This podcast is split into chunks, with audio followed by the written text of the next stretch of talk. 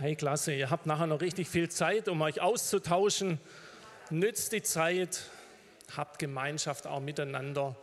Und ich habe mir irgendwie vorher so überlegt, was wäre denn mein Highlight von dem heutigen Gottesdienst oder von dem heutigen Tag, weil so viel drin ist. Und es ist eines besser wie das andere, eine Kindersegnung, wo wir ein Kind vor Gott bringen.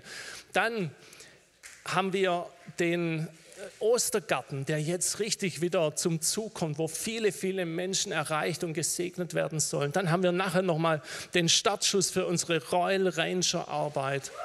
Yeah, genau.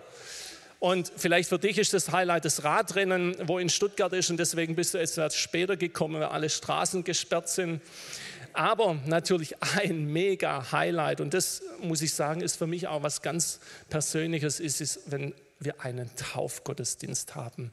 Und wir haben heute einen Taufgottesdienst von drei unglaublich kostbaren Menschen, die eine Entscheidung getroffen haben, sich taufen zu lassen. Und ich habe mal so ein bisschen geguckt, was ähm, eine Definition von Taufe ist und bin da auf eine Definition gestoßen von der Deutschen Bibelgesellschaft. Die sagt, es ist eine religiöse Handlung, die den Willen ausdrückt, sein Leben ganz auf Gott auszurichten. Ich glaube, das ist eine klasse Definition. Hey, hier tut man nochmal einen Knopf dran machen. Hier tut man nochmal noch mal ein klares Statement setzen, dass man und den Willen bekundet, hey, dass man sein ganzes Leben auf Gott aussetzt. Und das bekennt man vor der sichtbaren und unsichtbaren Welt. Sichtbar deswegen, weil ihr in die Gemeinde kommt und dort euren Glaube bekennt und ihr öffentlich getauft werdet. Aber vor der unsichtbaren Welt, und das ist noch fast wichtiger, weil dort passiert richtig was. Denn es gibt jemand, der hat ein großes Interesse, dass ihr euch nicht taufen lasst. Und das ist der Teufel. Der hat ein Interesse, dass ihr nicht getauft werdet und dass es keine Taufen gibt. Und ich habe das selber bei mir erlebt bei meiner Taufe übrigens erst 16 Jahre her. Wenn du wüsstest, wie alt ich bin, dann ist es wirklich so. Und es war hier an dieser Stelle. Und wir sind damals mit, waren zwei Ehepaare, meine Frau und ich und der Andreas Munder, der vorher den Ostergarten vorgestellt hat mit seiner Frau. Wir haben uns entschieden, ich war 36 Jahre alt, ey, das ist schon im ganz fortgeschritteneren Alter. Ich habe lange gebraucht und dann haben wir eine Entscheidung getroffen. Und ganz ehrlich, die unsichtbare Welt hat gebebt. Wir haben Druck bekommen an allen Ecken und Enden. Und ich war wahrscheinlich der, der am ersten gesagt hat, hey Leute, lasst uns das Ding absagen. Aber die anderen drei haben gesagt, nee, nee, das ziehen wir durch, weil das ist nicht von Gott. Und von dem her freue ich mich sehr, dass ihr dabei seid. Und ich möchte zwei Verse, zwei Bibelverse in den Vordergrund stellen bei diesem Gottesdienst. Hebräer 6, Vers 1 und 2 lesen wir. Darum wollen wir jetzt lassen, was am Anfang über Christus zu lehren ist und uns zum Vollkommenen wenden. Wir wollen nicht abermals den Grund legen mit der Umkehr von den toten Werken und dem Glauben an Gott, mit der Lehre von Taufen, vom Händeauflegen, von der Auferstehung der Toten und vom ewigen Gericht. Dieser Vers oder diese zwei Verse sind mir wichtig geworden, weil da steht was ganz Entscheidendes für euch drin. Da steht was drin, dass wenn wir vollkommen werden wollen, oder an anderer Stelle oder andere Übersetzung heißt es, wenn wir zur vollen Reife kommen oder wenn wir erwachsen werden wollen im Glauben, dann müssen wir ein paar Haken machen an Dinge, die am Anfang unserer Bekehrung wichtig waren, wo wir uns damit beschäftigt haben. Und der Schreiber des Hebräerbriefs sagt, hey, jetzt wollen wir uns nicht mehr mit der, man nennt es so, die Anfangslehre würde das beschrieben. Hey, wir wollen uns nicht mehr mit den Anfängen beschäftigen. Und die Anfänge, die habe ich euch nochmal kurz zusammengestellt, was das heißt. Es geht nicht mehr um die Umkehr von den toten Werken, um den Glaube an Gott, um die Taufe, um die Handauflegung, um die Totenauferstehung und um das ewige Gericht. So sagt es der Schreiber des Hebräerbriefs, sondern hey, jetzt wollen wir uns mit Dingen beschäftigen, dass wir zur vollen Reife kommen, zur Vollkommenheit. Und ich möchte nur den einen Punkt hier rausnehmen, die Taufe. Ich werde die nächsten Wochen auch mal drüber predigen, über diese zwei Verse, hat mir Gott aufs Herz gelegt. Aber wir sind ja in der Apostelgeschichte. Und in der Apostelgeschichte, als die, die vielen, vielen Menschen kamen, sind sie zu Petrus gekommen, hey, was sollen wir jetzt machen? Nach der Predigt von Petrus, was sollen wir jetzt tun? Und Petrus sagt, kehrt um und lasst euch taufen. Das ist Apostelgeschichte. Und das, was ihr hier schreibt, das ist Apostelgeschichte live.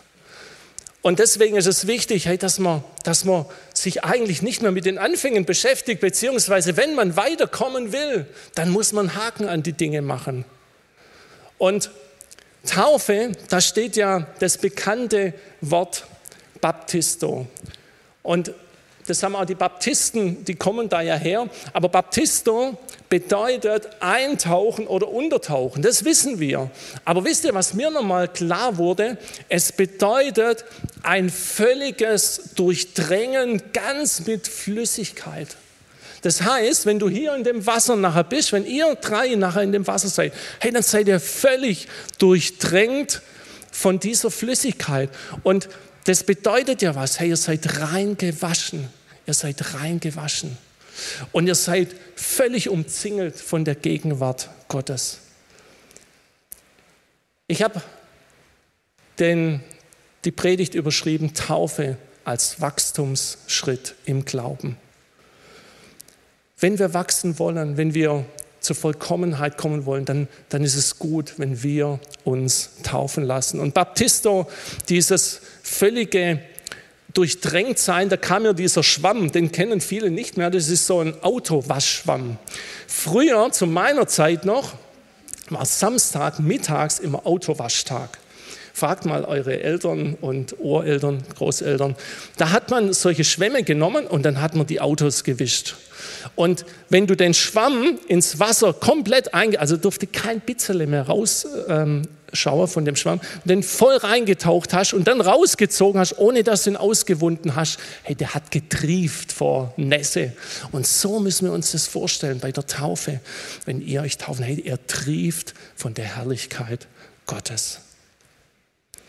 Die Taufe, die das Neue Testament lehrt, ist die Taufe aufgrund des Glaubens. Ihr habt euch bekehrt, ihr habt eine Entscheidung getroffen und heute lasst ihr euch taufen. Und Bekehrung und Taufe ist ein Zwillingspaar, das unzertrennbar zusammengehört. In Apostelgeschichte 19, die ersten fünf Verse, könnt ihr mal nachlesen, da trifft Paulus einige Jünger von Johannes, als sie waren in Ephesus unterwegs. Und er hat sie gesehen und er fragte sie, worauf seid ihr getauft? Und warum fragte er das? Hey, weil die Taufe etwas Wichtiges ist. Er fragte sie, worauf wurdet ihr getauft? Und sie sagten, sie wurden getauft auf die Taufe des Johannes. Paulus sprach dann Johannes hat getauft mit der Taufe der Buße und hat dem Volk gesagt, sie sollen an den glauben, der nach ihm kommen werde, nämlich an Jesus. Und wieder ist etwas passiert. Den Menschen ging es durch und durch und sie haben sich taufen lassen auf den Namen Jesu. Könnt ihr nachlesen, Apostelgeschichte 19, Vers 1 bis 5. Und warum erwähne ich diese Geschichte? Weil noch was Besonderes kommt. Nachdem sie getauft wurden, hat Paulus gebetet für sie, hat ihnen die Hände aufgelegt und sie haben Gaben bekommen, übernatürliche Gaben. Und ich glaube nicht, dass es, dass es ähm, dran ist, da eine Theologie draus zu machen, aber eines weiß ich, hey, wir dürfen auch erwarten, dass in der Taufe Gott uns Gaben schenkt. Gott euch Gaben schenkt, übernatürliche Gaben, die euch helfen für euren Dienst, für euer Leben, für den Alltag. Und das wünsche ich euch, dass ihr, dass ihr beschenkt werdet. Das erste Geschenk, das ist gleichzeitig ein Geschenk von euch, aber auch von Gott an euch. Hey, dass ihr diese Entscheidung getroffen habt, das ist schon ein großes Geschenk. Taufe als Wachstumsschritt im Glauben. Viele werden gefragt und ich wurde damals auch gefragt bei meiner Taufe, hey, aber was sagen denn deine Eltern dazu? Du bist doch als kleines Kind schon getauft worden. Und ich bin hier gestanden und ich habe meine Eltern gesagt, auch öffentlich vor der Gemeinde, ich habe ihnen gesagt, hey, ihr habt nichts falsch gemacht. Ihr habt nichts falsch gemacht. Ihr habt das gemacht, was ihr für richtig erachtet habt und habt mich als Baby in die Kirche gebracht. Und es war eine, eine Segnung, auf die ich nicht die ich nicht vermissen möchte. Sie haben es richtig gemacht. Und ich bin aber da gestanden und gesagt, aber heute möchte ich mich taufen lassen aufgrund meines Glaubens. Und es war mir wichtig, dass es meine Eltern verstehen. Das war nicht etwas, wo ich ihnen gesagt habe, ihr habt das falsch gemacht. Nee, sie haben nichts falsch gemacht. Sie haben das gemacht, so wie sie es damals für richtig erachtet haben. Und das war okay. Das Zweite, Taufe als Ratschluss Gottes. Taufe ist ein Thema, wo sich die christlichen Kirchen und die Christen nicht so ganz einig sind. Das habt ihr sicher schon mal mitbekommen. Und es ist heute so und es war aber auch zur Zeit Jesus so. Taufe war damals auch schon ein Diskussionspunkt. Und Jesus hat einmal über Taufe was gesagt. Lukas 7 könnt ihr mal nachlesen, da ist Jesus hat erstmal eine flammende Rede gehalten für Johannes den Täufer. Jesus hat gesagt, unter denen, die von einer Frau geboren sind, ist keiner größer als Johannes. Hey, da war richtig Leidenschaft dahinter. Jesus hat diesen Johannes hervorgehoben und hat gesagt, hey, es gibt keinen größeren Menschen außer den Johannes. Und daraufhin lesen wir, ließen sich das ganze Volk, also ich vermute mal die, die da waren, die das gehört haben, und die Zöllner, was eben spricht für die, für die Sünder, für die, die richtig Dreck am Stecken hatten, für sie, sie ließen sich taufen. Hammer. Und zwar auf die, die Taufe, die damals üblich war, das war die Taufe von Johannes. Und dann lesen wir einen Vers, der mir durchs Herz ging. Lukas 7, Vers 30. Aber die Pharisäer, lesen wir nach dieser Begegnung, und Schriftgelehrten verachteten, was Gott ihnen zugedacht hatte und ließen sich nicht von ihm taufen. Und es hat mich bewegt. Hier steht, dass sie etwas nicht gemacht haben, was Gott zugedacht hatte. In der im Grundtext steht da drin, dass sie den Ratschluss Gottes für sich selber wirkungslos gemacht haben. Das heißt, Gott hatte einen Plan mit, diesem, mit dieser Gruppe von Personen. Er hatte einen Plan mit den Pharisäern und Schriftgelehrten. Und sie haben den Ratschluss Gottes, den Plan Gottes, haben sie wirkungslos gemacht. Sie haben eliminiert, einfach ausgelöscht und haben sich nicht von ihm taufen lassen. Taufe als Ratschluss Gottes. Und das ist gerade von den Personen, wo man glauben sollte, dass sie eigentlich es gecheckt haben oder checken hätten müssen. Die, die religiöse Elite, sie haben es verwirkungslos gemacht. Und so hat Gott auch heute noch den Ratschluss für uns Menschen, dass wir uns taufen lassen und es und den Willen Gottes tun. Und das, der dritte und letzte Punkt schon in unserer Predigt, Taufe, weil Jesus unser Vorbild ist. Jesus, dem wir nachfolgen, dem wir unser Herz geben. Wir haben es vorher gesungen, wir geben dir unser ganzes Herz. Der wurde von seinen Eltern in den Tempel gebracht. Er wurde geweiht und geheiligt. Ihr könnt es nachlesen in Lukas 2, Vers 23. Und so wie Jesus dann später auch selbst gelehrt hat, dass die Kinder gesegnet werden, so wurde er selber geweiht im Tempel. Und dann hat sich Jesus mit 30 Jahren etwa taufen lassen. So alt war er. Und dann kommt jetzt die Begegnung. Er ging zu Johannes dem Täufer mit 30 Jahren. Und er wollte sich taufen lassen. Und dann beginnt eine hochinteressante Diskussion. Denn Johannes sagte zu Jesus, hey, ich, ich will dich nicht taufen, wieso soll ich dich taufen? da gibt es doch gar keinen Grund dazu. Warum auch? Und vielleicht hast du dir schon mal die Frage gestellt, warum soll Jesus getauft werden? Es ist die Taufe der Buße, der Umkehr, wo wir unser altes Leben hinter uns lassen. Ja, wo gab es denn bei Jesus ein altes Leben? Wo war er denn sündig? Er war der einzige Mensch, der ohne Sünde war. Und warum soll er sich taufen lassen?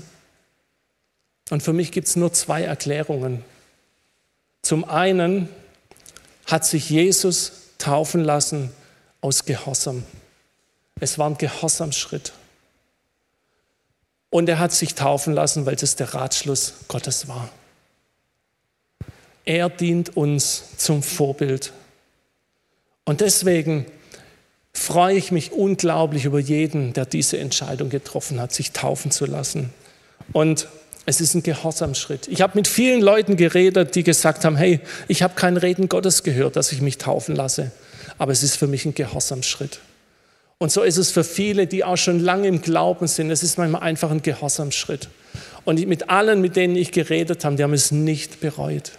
Und das finde ich das Schöne. Wenn wir Gott gehorsam sind, dann wird er uns begegnen. Dann ist der Himmel offen, so wie es bei Jesus war.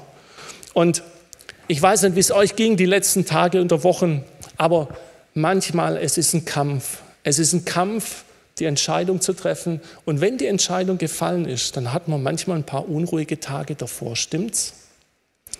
Und das ist das, weil der Teufel kein Interesse an deiner Taufe hat. Aber ihr steht heute hier und ihr dürft euch taufen lassen. Und darauf freue ich mich richtig. Und deswegen möchte ich beten und dann kommen wir zu eurer Taufe.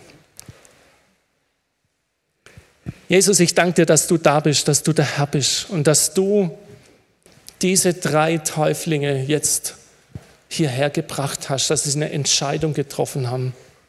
Ich danke dir, dass du mit ihnen bist und dass sie ja allen Kämpfen standgehalten haben, weil du auf ihrer Seite bist, weil du mit ihnen bist. Und ich danke dir für dieses Bekenntnis, das sie jetzt wirklich auch vor der ganzen Gemeinde, vor der sichtbaren und vor der unsichtbaren Welt bekennen. Sie bekennen dich als ihren Retter, als ihren Erlöser, als den Auferstandenen. Und dafür danken wir dir. Danke, dass es ein Fest ist. Ein Fest für jeden Einzelnen, der sich taufen lässt, aber auch für uns als Gemeinde. Amen.